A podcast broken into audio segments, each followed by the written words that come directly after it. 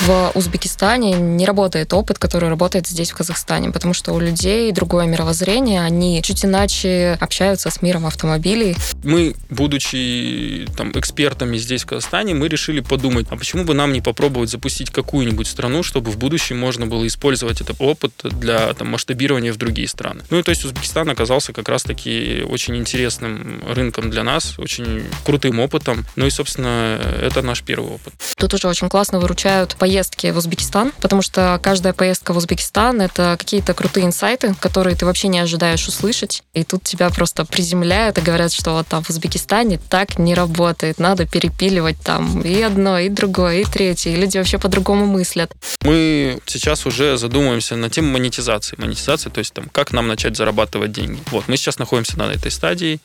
То есть, если в Узбекистане в два раза больше людей, чем в Казахстане, значит ли, что потенциал роста автоилона в два раза больше, чем потенциал роста колес? Всем привет! Меня зовут Кристина Никулина. А меня Ильяс Косым. Вы слушаете «Код и кофе» — подкаст о казахстанской IT-тусовке. Мы с Ильясом зовем людей зайти попить кофе и поговорить об актуальных, кайповых, иногда сложных, но всегда интересных штуках простым языком. Сегодня мы записываем четвертый эпизод второго сезона нашего подкаста. У нас в студии ребята, которые запустили и развивают Avtoelon.uz. Это первый зарубежный продукт IT-компании «Колеса Group». У нас здесь Асан Абдраимов, CEO Автоилона, и Настя Циммерман, продукт-менеджер. Ребята, привет! Привет. привет всем! Мы с ребятами будем говорить о том, как работать над продуктом, пользователи которого находятся в Узбекистане, где пока еще довольно слабое покрытие интернета, какой потенциал роста у IT-продуктов на этом рынке и какие гиганты уже сегодня пытаются туда зайти.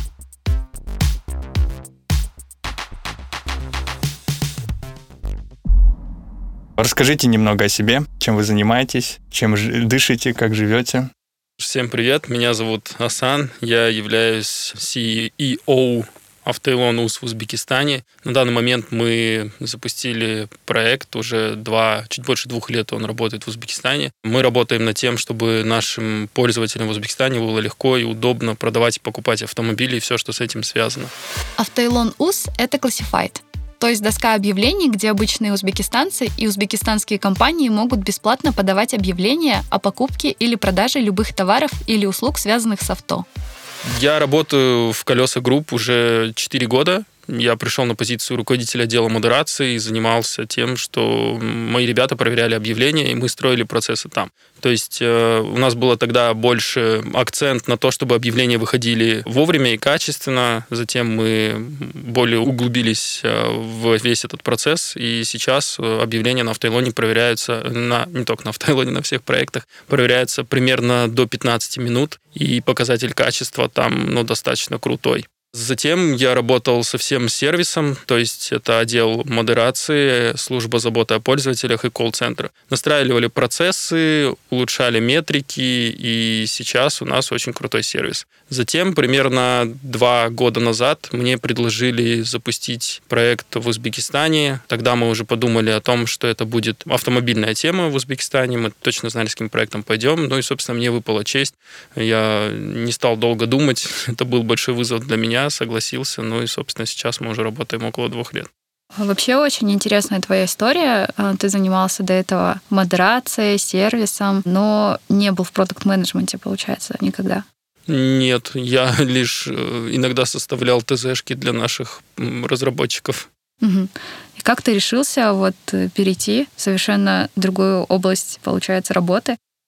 Интересная история. Э, на самом деле меня всегда интересовало то, как работает разработка. Плюс до этого у меня был небольшой опыт работы с э, ребятами из разработки, скажем так. Но было достаточно скромное такое, может быть, даже непонятное представление о том, кто такой продукт менеджер и что он делает, как он ведет свою работу. Но я понимал, что это будет э, такой большой вызов для меня, и, там, наверное, мое желание к тому, к чему-то новому, оно всегда подстегивало меня. Поэтому я подумал, это будет очень хороший вызов, это будет очень интересная история. Будем изучать, будем учиться. И плюс это другая страна. Это очень большие возможности. Соответственно, когда поступило это предложение, я понимал, что предстоит много работы, и, ну и стал чуть более подробно изучать. Затем это втянуло, наверное, как и всех продуктов. И сейчас ты уже там не можешь представить себе утро без э, метрик, без того, чтобы посмотреть, как чувствует себя свой продукт, без того, как им пользуются люди, и что им понятно, что непонятно. Ну, в общем, я считаю, что это диагноз. Если ты, как когда-то Асан, хочешь перейти в продукт менеджмент из любой другой сферы или прокачать уже имеющиеся скиллы в управлении продуктом, тебе поможет бесплатный онлайн-курс по продукт менеджменту от колеса Upgrade. Преподавать его будут 7 практикующих экспертов, строящих успешный бизнес в Казахстане. Благодаря онлайн-формату курс можно совмещать с учебой или работой. Ссылка на подачу заявки будет в описании подкаста и в телеграм-канале подкаст «Кот и кофе». Заявки принимаются до 8 февраля 2021 года. Что было самое сложное? Самое сложное в чем? В переходе твоем? В переходе? А, ну, наверное, немного перестроить мышление, потому что когда ты работаешь в сервисе, ну, у тебя есть такой достаточно понятный скоп задач, ты понимаешь, над какими метриками ты работаешь, и там, ну, по сути, твой продукт, он, ну, он понятен всем, да, то есть если мы говорим там про модерацию, это есть четкие метрики, есть понимание того, что объявления должны быть качественными и быстро проверенными. Если говорить про службу заботы, то это быстрый ответ и, ну, в первую очередь, ответ на твой вопрос, то есть чтобы пользователь был удовлетворен своим ответом, и его проблема была решена. Если говорить о колл-центре, то это, ну, это количество звонков, это определенное качество, естественно, звонков. Ну и в целом здесь ты понимаешь. То есть открывается новое направление, ты изучаешь, там, пишешь скрипты, определяешь метрики, и все это начинает работать. В переходе к продукт-менеджменту и, ну, вообще, скажем так, переходе к продукту, твоим продуктом пользуется достаточно большое количество людей, и то, как ведут себя эти люди, это, наверное, самое интересное. Потому что то, что нам очевидно, оно не очевидно пользователям. Ты ты думаешь, что сейчас вот мы выкатим такой продукт, такую картинку сделаем, вот такой интерфейс будет, и завтра там у тебя миллионы пользователей. Но на самом деле это не так. И, наверное, если ответить на вопрос, что было самое сложное, это понять, в какой момент ты что-то делаешь не так и к чему нужно перестроиться. Ну, то есть в какую сторону нужно повернуть свой продукт. Что-то поменять в интерфейсе. А может быть, недостаточно данных. Если недостаточно данных, значит, надо понять, какие данные. А где взять эти данные? А может быть, мы вообще не понимаем эти данные. Может быть, мы не меряем эту просто цифру. Вот. И вот здесь приходилось подстраиваться. Настя, можешь тоже, пожалуйста, рассказать про себя немного? Еще раз привет всем. Меня зовут Настя, я продукт-менеджер в Avtoelon. Начинала свой путь в IT я с компании WooPay. Это когда-то был финтех-стартап, который перерос в большую платежную систему, гибкую. Крутые ребята очень быстро выросли. И вот два года назад я попала в Kolesa Group. Тут я свой путь начала с продукта Крыша KZ. И год назад я начала работать над Автоилоном в команде Автоилон. Угу. Расскажи, пожалуйста, какая твоя роль в продукте? Чем ты занимаешься? Я работаю с командой разработки, работаю с аналитиками. Мы придумываем гипотезы совместно, тестируем их, выбираем самые крутые, удачные эксперименты и тестируем их уже на большем количестве пользователей. Настя скромничает. Она, заним... Она менеджерит продуктом. Менеджер продукта. Спасибо, Асан. Конечно же, так же, как и Асан, э, слежу за всеми метриками. Каждое утро начинается с дашбордов, с того, что изменилось в продукте за день прошлый. Вот. Ну и бывает так, что начинаем что-то еще новое копать. Можете коротко описать, в чем же разница между вашими ролями продукт-менеджера и SEO? Мы, кстати, долго с Настей пытались определить, где моя ложка, где твоя ложка. вот. Но сейчас в нашем клевом тандеме у нас все четко поделено. Настя больше отвечает за продуктовую разработку, за продуктовые показатели. Ну, наверное, она чуть больше думает о продукте, чем я, потому что я больше отвечаю за бизнес и его развитие в Узбекистане. То есть, в том числе, там, как и Настя, мы с ней следим за метриками, смотрим, там, тестируем гипотезы, смотрим на показатели, работаем с командой разработки, но здесь я Насте больше доверяю этих вещей, поскольку она имеет больше опыт работы с командой разработки. Вот. Ну и все-таки у меня, наверное, чуть больше э, скоп задач, связанный с бизнесом. То есть это то, как мы будем продвигаться, то, какие маркетинговые инструменты мы будем использовать в стране, онлайн, офлайн, запуски рекламных кампаний, работа с другими отделами, ну, в том числе, как и у Насти, ну, наверное, я там больше с продажами взаимодействую, например, сейчас. Или же, ну, там, где-то с сервисом, чтобы получить обратную связь. То есть, ну, наверное, чтобы всем было понятно и легко ответить на ваш вопрос, Настя менеджерит продуктом, я менеджерю бизнесом. Знаете, я очень часто от каких-то внешних людей слышу, что автойлон — это вроде как аналог колес в Узбекистане. Но лично мне кажется, что это не совсем так, а что у продукта наверняка есть какие-то уникальные черты, уникальные фичи, а, уникальное какое-то, не знаю, правильно ли будет это сказать, торговое предложение, да, которого у колес нет. Вот в чем оно заключается, можете рассказать? Давайте я подхвачу, наверное, этот вопрос. Когда копировались колеса, действительно продукт запускался полноценной копией колес. Но потом со всеми экспериментами мы поняли, что в Узбекистане не работает опыт, который работает здесь, в Казахстане, потому что у людей другое мировоззрение, они чуть иначе общаются с миром автомобилей, вот, они чуть иначе понимают, что такое продажа автомобиля, как это делается. У них есть какие-то свои особенности вроде такой штуки, как э, позиция, казалось бы, вопроса, что это. Для нас это комплектация, но в Узбекистане народ придумал такую штуку, как позиция. И это даже не какой-то автопром, это придумали сами люди, потому что им так понятнее распределять комплектации узбекского автопрома. Узавто. И всякие такие штучки, они очень сильно отличают автоэлон от колес. Ну, то есть методом экспериментов, проб, ошибок, набивания шишек мы поняли, что то, что работает здесь, нельзя скопировать в Узбекистан. Там свой уникальный путь, вплоть до различных мелочей, как комплектация. Если вернуться немного назад, хотелось бы понять, почему Узбекистан? Много стран соседних, там нету IT, IT-индустрия не так развита, но а, Kolesa Group решила пойти именно в Узбекистан. Можете объяснить причину и рассказать про, про это немного? Да, еще, кстати, интересно, рассматривали ли другие страны на момент запуска, да, какие страны и почему их, грубо говоря, отшили?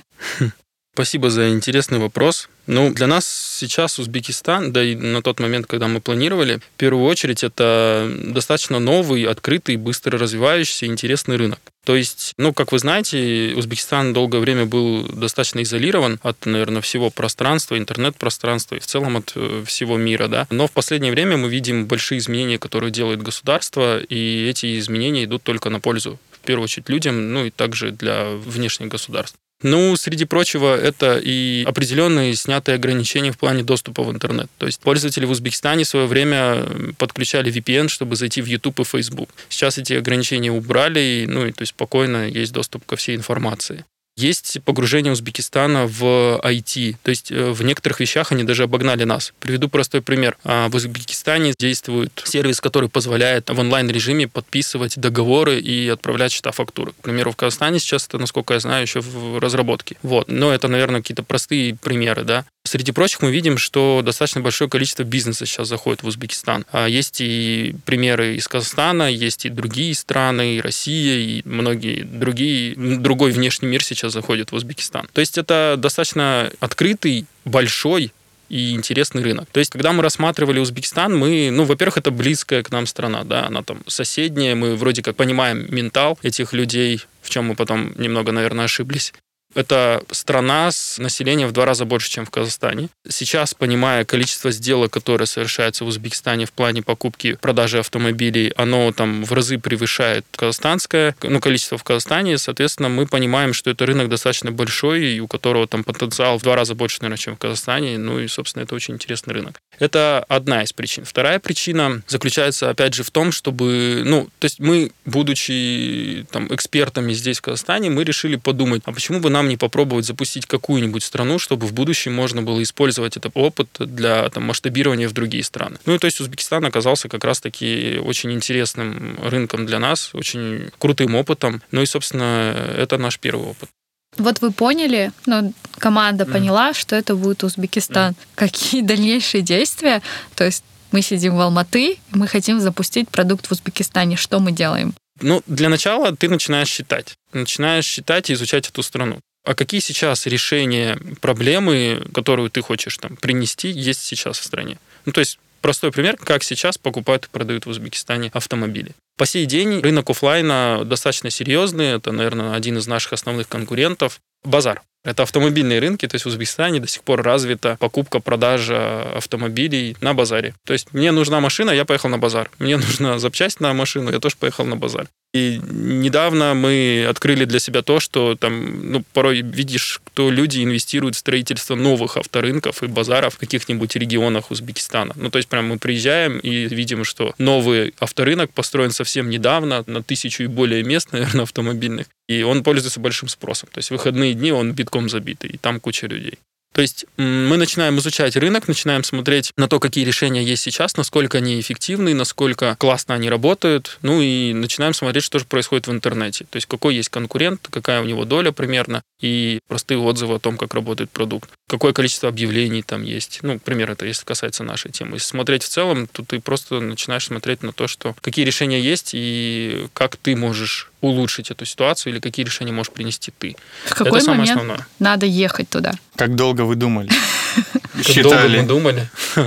А мы уже начали разработку. То есть, по-моему, мы были где-то там по нашему плану, примерно там, не знаю, ну, назовем на второй переходной такой первой-второй стадии разработки, когда мы уже там делали сайт, мобильную версию и, и ну, уже, естественно, там какие-то приложения. В этот момент мы впервые поехали в страну. А, нет, я, наверное, обманул. До этого была поездка у нашего CEO. Он ездил в Узбекистан, и я думаю, еще тогда как-то присмотрелись к этому рынку и понимали, что же там происходит. Имеется в виду CEO компании «Kolesa Group» Николай Бабешкин. Ну, это была первая поездка, так скажем, чтобы ознакомиться с страной, что там происходит и вообще как выглядит эта страна. Следующая поездка у нас уже была, она более такая точечная. Мы начали смотреть команду там, и это была вторая поездка. Она, как я уже говорю, где-то на второй-третьей стадии, может быть, это третий месяц разработки самого продукта. В какой момент ехать? Ну, сразу. Надо ехать сразу, чтобы понять, что происходит в этой стране. Если ты там был как турист, это только одна сторона. Если ты там хочешь вести бизнес, тебе нужно изучить эту страну с абсолютно разных точек зрения. Если у вас есть возможность, как была возможность у нас, допустим, скопировать колеса, мы скопировали колеса, потому что это очень круто уменьшило время разработки, получилось запуститься очень быстро. Первые шаги — это понимание после изучения, что в этой стране люди мало говорят на русском, а сайт колеса на русском. Соответственно, первые какие-то переводы, первые переводчики в стране, которых мы нашли, они начали переводить сайт. Это была очень большая работа. Это вот были переводы полностью всего сайта. Потом это был запуск, возможность переключения валюты и языков на сайте. Это, наверное, вот было первое, чем отличался Автойлон от э, колес. Ну и все, дальше нужно разметить все это дело событиями и следить, смотреть, как люди пользуются твоим продуктом. После тут уже очень классно выручают поездки в Узбекистан, потому что каждая поездка в Узбекистан — это какие-то крутые инсайты, которые ты вообще не ожидаешь услышать. И тут тебя просто приземляют и говорят, что вот там в Узбекистане так не работает, надо перепиливать там и одно, и другое, и третье, и люди вообще по-другому мыслят. И потихоньку начинаешь менять, конечно же, начинаешь с каких-то суперважных вещей. У нас это была форма подачи. Мы с вами выяснили, что Автойлон УЗ — это Classified, Основной актив классифайдов — объявления. Чем их больше, тем лучше и успешнее продукт. Пользователи публикуют объявления через форму подачи, которая прячется за кнопкой «Подать». Classified стремится, чтобы этот процесс был как можно понятнее и проще для пользователя. Перманентно полируя его до блеска, проводя исследования на реальных кейсах, отслеживая воронки, чтобы выявить этапы, на которых отваливаются пользователи. Все это помогает увеличивать количество объявлений.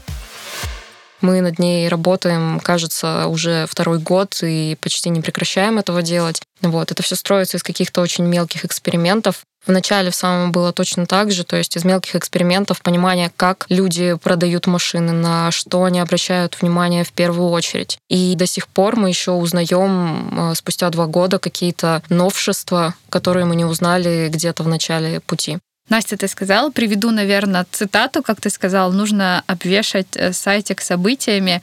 Можешь, пожалуйста, для людей, которые не в курсе, рассказать, что ты имеешь в виду под событиями, какие события бывают и зачем обвешивать ими сайтик? А, события, или можно по-другому назвать их метрики. Для того, чтобы нам понимать, как вообще работает сайт, почему у нас есть или нет объявления, нам нужно знать, как люди взаимодействуют с этим сайтиком или приложением. И есть разные инструменты, Google Аналитика, Апметрика, Графана и еще много других разных, которые можно использовать есть аналитик у нас в команде, который подготавливает события, их размечают там разработчики. И мы потом на этих всех дашбордиках можем смотреть, сколько людей, допустим, посетило сайт или приложение, сколько было установок, сколько пришли в подачу, сколько людей смогли дойти до финала этой подачи и подать объявление, а сколько отвалились по пути.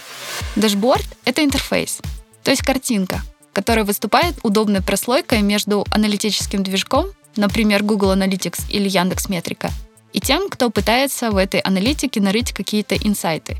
Дашборды упрощают и ускоряют восприятие информации. Взглянув на дашборд со всеми основными метриками, можно быстро понять, что происходит в продукте, вместо того, чтобы копаться в отдельном графике по каждой метрике, а потом пытаться свести их воедино. И ну, вот с помощью таких вещей можно понимать, где есть проблемы в продукте, анализировать. Это очень важная штука, и лучше всего размечать, что сайт, что приложение в самом начале пути. Насколько я понимаю, продукт все еще считается э, новым да, и свежим. Ну да. А есть же какие-то, наверное, этапы, стадии развития продукта. Я точно не знаю, а, как это войти в продукт менеджменте но наверняка я уверена, что какая-то такая а, методология, система, не знаю, табличка есть. На каком этапе сейчас Автойлон и какой следующий этап для вас? И какие были предыдущие этапы, которые вы прошли уже? На каком этапе сейчас находится на автоэлон? Но я скажу так, что мы сейчас уже задумываемся на тему монетизации. Монетизации, то есть там, как нам начать зарабатывать деньги. Вот, мы сейчас находимся на этой стадии. В принципе, мы пришли к этому уже, ну, наверное, может быть, год назад, мы определили для себя показатели успешности, скажем так, по которым мы поняли, что вот здесь уже автоилону пора начать зарабатывать. То есть там нас, скажем так, удовлетворяет количество пользователей, которые размещают объявления. В свою очередь эти пользователи получают достаточное количество контактов, значит, примерно вот в этот момент уже по нашему критерию успеха, да, у всех они разные в разных бизнесах. Здесь мы поняли, что вот тут мы можем зарабатывать. И начинаем включать уже какие-то инструменты монетизации. То есть сейчас мы работаем и над этим в том числе. Но как бы все это говорит о том, что в первую очередь продукт должен быть работающим, он должен решать проблемы пользователей. Значит, мы там не перестаем работать на тему того, чтобы вот это самое количество пользователей, которые размещают объявления, то есть, ну, чтобы количество предложений на сайте было достаточное для количества тех, кто желает это купить и количество тех, кто хочет купить, чтобы у них был большой выбор из тех предложений, которые есть на сайте. Ну и дальше там, соответственно, ты смотришь, как они взаимодействуют друг с другом, сколько там звонков, какое количество раз позвонили по одному объявлению, чтобы понять там вообще, интересует ли пользователя именно это предложение. Вот эта работа ведется постоянно. Можете сказать примерные сроки до момента получения ваших первых денег от продукта? Стоит прям конкретизировать. Ну вот, скажем, ну, вы запустили проект, и он первые полтора года был убыточным, вы ничего не получали от этого продукта, и вот на второй год появилась монетизация, скажем. Давай я скажу, наверное, так, что первые деньги мы стали получать тогда, когда заработал шлюз, который принимает деньги. ну, то есть не было его. Первый... Нет, мы подключили его сразу, это нормально. В смысле, как только первый пользователь захотел попробовать, а что такое платная услуга, который захотел там сделать так, чтобы его объявление отличалось чем-то от других, там, цветом, было там первым выдачей и так далее. Вот, уже тогда сразу, ну, мы там получили первые какие-то оплаты. Если говорить с точки зрения... А? Когда это случилось? Я не помню дату, но это случилось буквально в первые, наверное, три месяца работы. Ну, то есть уже тогда пользователи там стали смотреть, о, а что это за интересный пакет? Попробую-ка я нажать кнопочку «Купить». Прошел сценарий, посмотрел, у него там снялись деньги, все получилось, и объявление стало чем-то отличаться от других. В Узбекистане, насколько мы знаем, гораздо больше людей, чем в Казахстане. Да, Я население в два раза больше. Э, цифру 33 миллиона, ну, да? это официально. Mm-hmm. Неофициально, я думаю, там, может быть, к 40. То есть вы замахнулись на такой огромный рынок. Сколько людей над этим работает? Вообще расскажите про команду, какие есть роли, кто чем занимается, где они сидят. Короче, кто эти супергерои вообще? У нас есть продукт-аналитики, есть фронтенд разработчики, бэкенд разработчики, мобильные разработчики iOS, Android. Конечно же, есть ребята, которые тестируют все это дело, и веб, и приложения. Есть дизайнеры. В целом, на самом деле, у нас пока еще не супер огромная команда. Эта команда состоит из 15 э, человек, поэтому, ну вот, продуктовая команда примерно такая.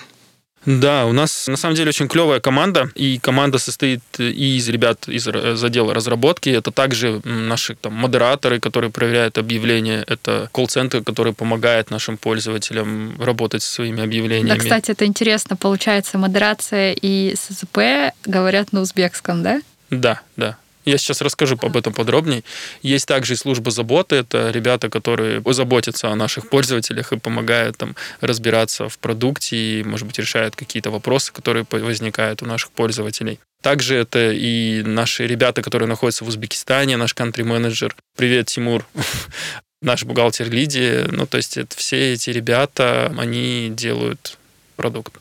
А можете немного рассказать про историю, как вы купили базар? А, ну, на самом деле, да, конечно, купили базар, звучит прям... Сейчас вы наговорите, нас неправильно поймут. Да нет, мы просто а. решили, а почему бы и нет? Ну да, вообще да. Обычно я так отвечаю на этот вопрос. Ну, типа, почему не базар? Да, ну, на самом деле, просто когда мы стали работать с нашей аудиторией, с аудиторией продавцов и покупателей автомобилей, мы подумали, а почему бы нам ну, не сделать так, чтобы мы немного чаще появлялись в знаниях людей о том, что есть такой автоэлон. Кстати, вы не задали вопрос, что такое автоэлон. Автоэлон переводится как автообъявление. Отсюда у нас и пошел нейминг. Это отдельная история, как мы думали над названием. Там, не знаю, можно сравнить с тем, как ребенку придумываешь имя. Вот. А, ну и, собственно, мы просто повесили свои рекламные баннера с надписью автоилон.уз на базаре. И это выглядит так, как будто бы мы купили базар. Прикольно. Ну, раз вы начали немного рассказывать про свои рекламные маркетинговые штуки, такие как э, повесить баннера на базаре, то, может быть, мы с этой темой и продолжим дальше, и вы расскажете вообще, какие маркетинговые инструменты, в принципе, работают в Узбекистане, а какие не работают. Ну, Здесь, пожалуй, нужно обращать внимание на то, ну, ты просто идешь по городу и смотришь, что это за вывеска, что она значит, что на ней написано, какого она цвета. Ну, лю- люди, которые, там, менеджеры, которые запускают рекламные кампании, обращают внимание на то, что, там, не знаю, какой смысл у этого рекламного ролика, да, или он там должен нести скрытый смысл, или наоборот, никакого скрытого смысла, а все достаточно напрямую то если посмотреть на вывески в Узбекистане, на их рекламные плакаты, баннера, то там все написано достаточно простым языком. Ну, давайте простой пример, который сейчас часто встречается в Узбекистане, который, кстати, и говорит о том, что интернет в Узбекистане сейчас хорошо развивается. Это стоимость пакета. Ну вот стоил один пакет интернет, там, не знаю, 100 тысяч сумм. Его просто перечеркнули красными такими, красным крестиком и ниже написали, теперь он стоит, да, там, 70 тысяч сумм. Вот. И такие простые решения, они работают, они понятные, и это используется повсеместно. Ну, то есть, если говорить о каких-то там, ну, в плане наружной рекламы, то все достаточно просто. Человек хочет понимать, что это и как оно работает, как у меня было и как будет. Самое основное это наружная реклама, ТВ, баннерная реклама. Иногда мы использовали и используем рекламу в Телеграме. Телеграм очень популярен в Узбекистане. То есть там прям создаются группы, телеграм-каналы, где пользователи ищут какую-то информацию, обмениваются этой информацией. Вот, и порой там, ну, там просто рекламируются какие-то новые бренды. Насколько сложный или несложный продукт с точки зрения разработки? Хороший вопрос на самом деле. Наверное, самая большая сложность состояла в том, что интернет в Казахстане чуть быстрее, чем в Узбекистане, особенно два года тому назад. И поэтому нам пришлось первое время не очень сладко. Мы думали, что все работает в целом неплохо, но когда начали ездить по регионам, мы поняли, что хороший интернет в Ташкенте, а по регионам уже чуть слабее чем в Ташкенте. И мы нашли те места, которые нужно было исправлять в продукте. Мы этим занимались больше трех месяцев. Мы оптимизировали приложения, оптимизировали сайты, чтобы они работали быстрее, меньше использовали интернета, чтобы у нас там какие-то вещи стали почти офлайновыми в приложении, к примеру. Ну, в общем, мы над этим очень долго работали, и это дало свой классный профит. Я тоже пару вещей добавлю. Наверное, самое основное, что хотела сказать Настя. Сидит она здесь в офисе, листает приложение, и у нее все шикарно. Она не видит никаких проблем. Все работает замечательно. Там выдача, фоточки, все классно. И она просто не могла поверить, когда я находился в Узбекистане, и там пишу ей, Настя, слушай, вот тут вот фотка не грузится, вот здесь вот вижу, что приложение плохо работает. Сидит такая Настя, слушай, у меня все нормально. Я не знаю, что у тебя, но у меня все нормально. И это, наверное, самая основная техническая сложность того, что ты сидишь здесь и думаешь, что все работает хорошо, а на самом деле там есть определенного рода проблемы с качеством интернета, и ну, твое приложение ведет себя немного по-другому. А вторая сложность, очень интересная заметка, замечание, которое я сделал совсем недавно для себя, наверное. Не знаю, наверное, ну не все поймут, но вот представьте себе, вы живете в стране, в городе, в одном, да, вы пользуетесь пользуетесь здесь продуктами, там, вы создаете эти продукты, к примеру, да, и вы видите, как ими пользуются люди. Ну, то есть там ты видишь, как колеса решают проблему покупки и продажи машины. Ты можешь сам пойти купить, продать машину, воспользовавшись этим продуктом здесь и сейчас. Ты можешь там арендовать квартиру, если говорить про нашу крышу, да, там, купить квартиру. Ты всеми этими продуктами можешь сейчас здесь воспользоваться. Находясь нам там, с Настей здесь, в Казахстане, мы не видим, как происходит сделка в Узбекистане. И это, наверное, самая даже ну, не менее важная часть того, что ты в моменте не видишь, как пользуется твоим продуктом, не понимаешь, как решает он проблему, с какими сложностями сталкивается человек, который юзает прямо сейчас твой продукт. И вот этому, наверное, я бы отдал больше баллов в плане сложности. Хочу снова вернуться к огромному количеству людей в Узбекистане и задать такой достаточно провокационный вопрос, на который, я уверена, нельзя ответить однозначно, но у вас точно есть мысли и амбиции на этот счет, я уверена. То есть, если в Узбекистане в два раза больше людей, чем в Казахстане, значит ли, что потенциал роста автоилона в два раза больше, чем потенциал роста колес? Ну, в перспективе, да, это на самом деле так.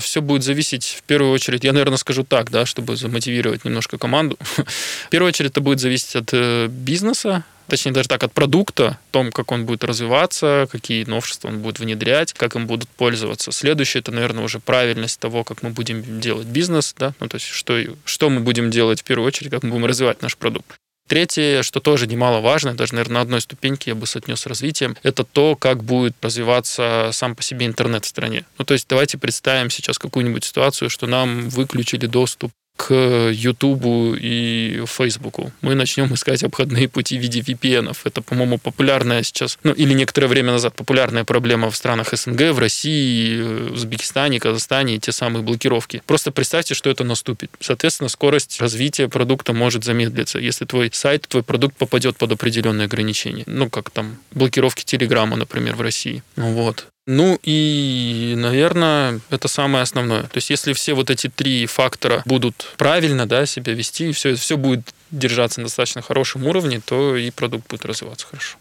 Ты вот назвал один барьер, возможные потенциальные блокировки интернета, да? Есть ли еще какие-то барьеры, которые специфичны для Узбекистана и, ну, как бы немного, может быть, как-то мешают или замедляют скорость развития бизнеса не только автоилона, а в целом IT-продуктов в Узбекистане? Привычка. Продавать и покупать на базаре.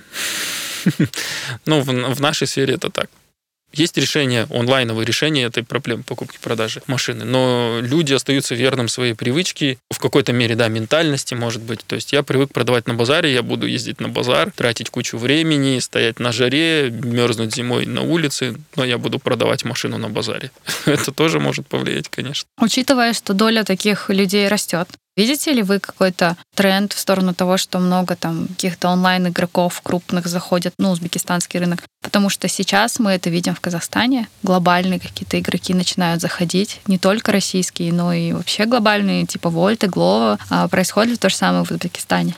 Да, мы видим то, как сейчас достаточно хорошо развивается экспансия в Узбекистан у абсолютно разных видов бизнеса. Это и офлайновый бизнес, это и онлайновый бизнес. Ну, к примеру, из последних, там, я думаю, уже сейчас только ленивый, наверное, не знает, что Яндекс запускает свои сервисы в Узбекистане.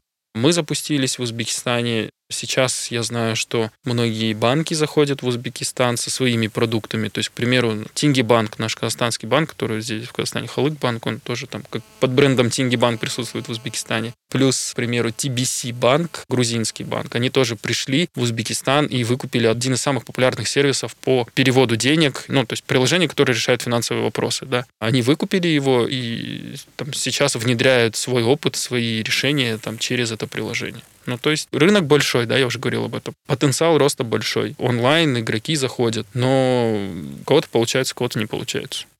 Что касаемо гипотез, я уже не первый раз да, разговариваю с продуктами или людьми, которые управляют продуктовыми командами, и часто я у них слышу, что столько всего нужно сделать, и ты всегда балансируешь где-то на грани между доступными тебе ресурсами и приоритетами. Расскажите тоже об этом, если у вас такая проблема и что вы делаете.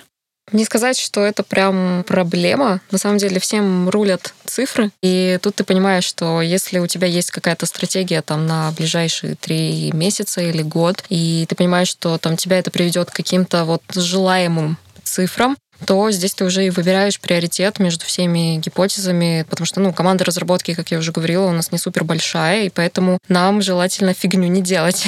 Будем делать фигню, сразу потонем, прям сто процентов. Поэтому мы 10 раз думаем. У нас есть классные продукт-аналитики, которые нас тоже могут э, очень хорошо приземлять. Бывают, мы к ним тоже прибегаем с какими-нибудь гипотезами, такие окрыленные, нам надо срочно, давайте это делать, нам принесет это супер крутые показатели. Ребята вытаскивают разные разные цифры, мы смотрим на ситуацию с разных сторон, потом уже принимаем решение, и вот здесь как раз этот баланс и появляется, что мы видим, допустим, что вот здесь по цифрам у нас больше есть шансов вырасти, чем там вот здесь, и выбираем то, где роста будет больше вот прямо сейчас. Ну, конечно, мы ошибаемся, если вопрос был в этом.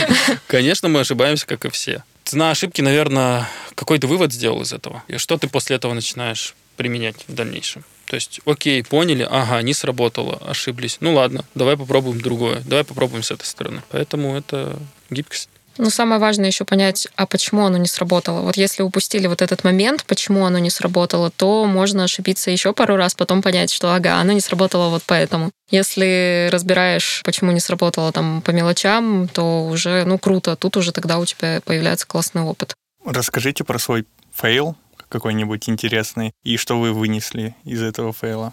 Изучая Узбекистан, мы наткнулись на очень интересную вещь, такую как продажа машины в аренду. Ну, для, да, для вашего слуха это сейчас что? Продажа машины в аренду в смысле как? Вы это аренда или продажа? На самом деле это очень популярно. Да, я думаю, даже в Казахстане это есть. То есть аренда с выкупом. Так называют. Единственное, что в Узбекистане это называют по-разному в разных городах. Есть несколько вариаций того, как назвать но в целом это продажа в аренду с выкупом. То есть это тот же самый кредит, но сделка заключается между двумя физическими лицами. И когда мы впервые заметили то, что эта штука очень популярна, мы такие пришли и подумали, Настя, все, нам надо делать аренду с выкупом, потому что это работает. Сейчас мы такие сделаем, и все, и все завоюем рынок, и мы победители. Мы сделали эту категорию, даже правильно сказать, мы сделали возможность продажи автомобилей и поиска автомобилей через вот эту аренду с выкупом, но наша гипотеза не сработала. То есть мы не увидели большого количества объявлений именно в этой рубрике, ну и, соответственно, мы не увидели, что это пользуется таким спросом, как нам показалось. Ну и, соответственно, и предложений было не так много, как мы ожидали. Поэтому, ну, можно сказать, что фейл подумали, что получится, но не сработало. Ну, вывод, наверное, такой, что это предположение не сработало. Окей, э, давай проанализируем, почему. То есть сейчас мы там понимаем, что, наверное, мы какие-то вещи дотюним, там, может быть, может быть, эта штука не такая популярная, но мы ее там в будущем будем больше уделять этому внимания. То есть, ну, расскажем большему количеству людей о том, что есть такая возможность. Вот. Ну и в следующий раз посчитаем еще раз. Наверное, это основные выводы, которые можно сделать. Я еще хотела спросить. Мы вначале определили, на каком этапе развития находится продукт, но мне еще интересно очень узнать, какие главные результаты, которых вы добились за эти два года, вы считаете самыми важными для себя и почему? Ну, самый важный результат — это все таки самая большая база в Узбекистане. Номер один — это крутой результат, это крутая мотивация, потому что это стоило больших трудов. У нас самая чистая база, потому что над ней трудится целый отдел сервиса. Вот это были наши самые крутые достижения. Мы научили людей пользоваться нашим интерфейсом, что нам не удалось с первого там, релиза. Сейчас мы видим совсем другие цифры, людям стало более понятно, стало удобней. Ну вот это самые такие важные штуки, которые мотивируют каждый день. Мы понимаем, что достаточно большому количеству людей сейчас в Узбекистане мы помогаем продавать и покупать машины. И когда ты видишь, что твой продукт работает, и когда им пользуется достаточно большое количество людей, это безумно мотивирует. Ну, то есть ты сэкономил людям время, сэкономил людям деньги. Они э, нашли решение быстро, купили машину или продали машину. После того, как продали, там, купили здесь же. Это замечательно, это мотивирует больше всего. Когда ты говоришь достаточно большое количество людей, какое количество людей ты имеешь а, в ну, виду? Ну, сейчас там, по-моему, по общим данным у нас э, порядка полутора миллионов пользователей ежемесячно посещают Автоилон. Следующая, наверное, важная цифра. На Автоилоне сейчас более 50 тысяч предложений различных с автомобилями, запчастями. Ну, это самые основные цифры, по которым я определяю успешность продукта. На этом очень интересном моменте мы будем с вами прощаться. Вы слушали подкаст «Кот и кофе». Мы говорили о том, как запускать и развивать IT-продукты на узбекистанском рынке. Если вы начинающий продукт или менеджер из другой сферы и хотите перейти в IT, вам поможет бесплатный онлайн-курс по продукт-менеджменту от Kolesa Upgrade. Кстати, одним из семи крутых преподавателей будет Настя Циммерман, наш сегодняшний спикер. Вас ждет полное погружение в процесс создания IT-продукта от стратегии до релиза в продакшн. Дедлайн для подачи заявок 8 февраля. Ссылки на курс есть в описании подкаста и в нашем телеграм-канале подкаст «Код и кофе».